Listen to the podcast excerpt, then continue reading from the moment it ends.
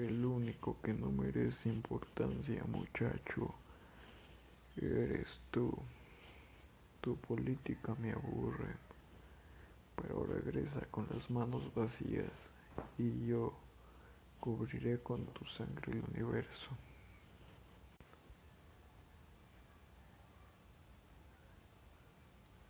Stark. Claro, no eres el único maldito con el conocimiento. Vamos, ¿qué esperas? Ah, todo por una gota de sangre.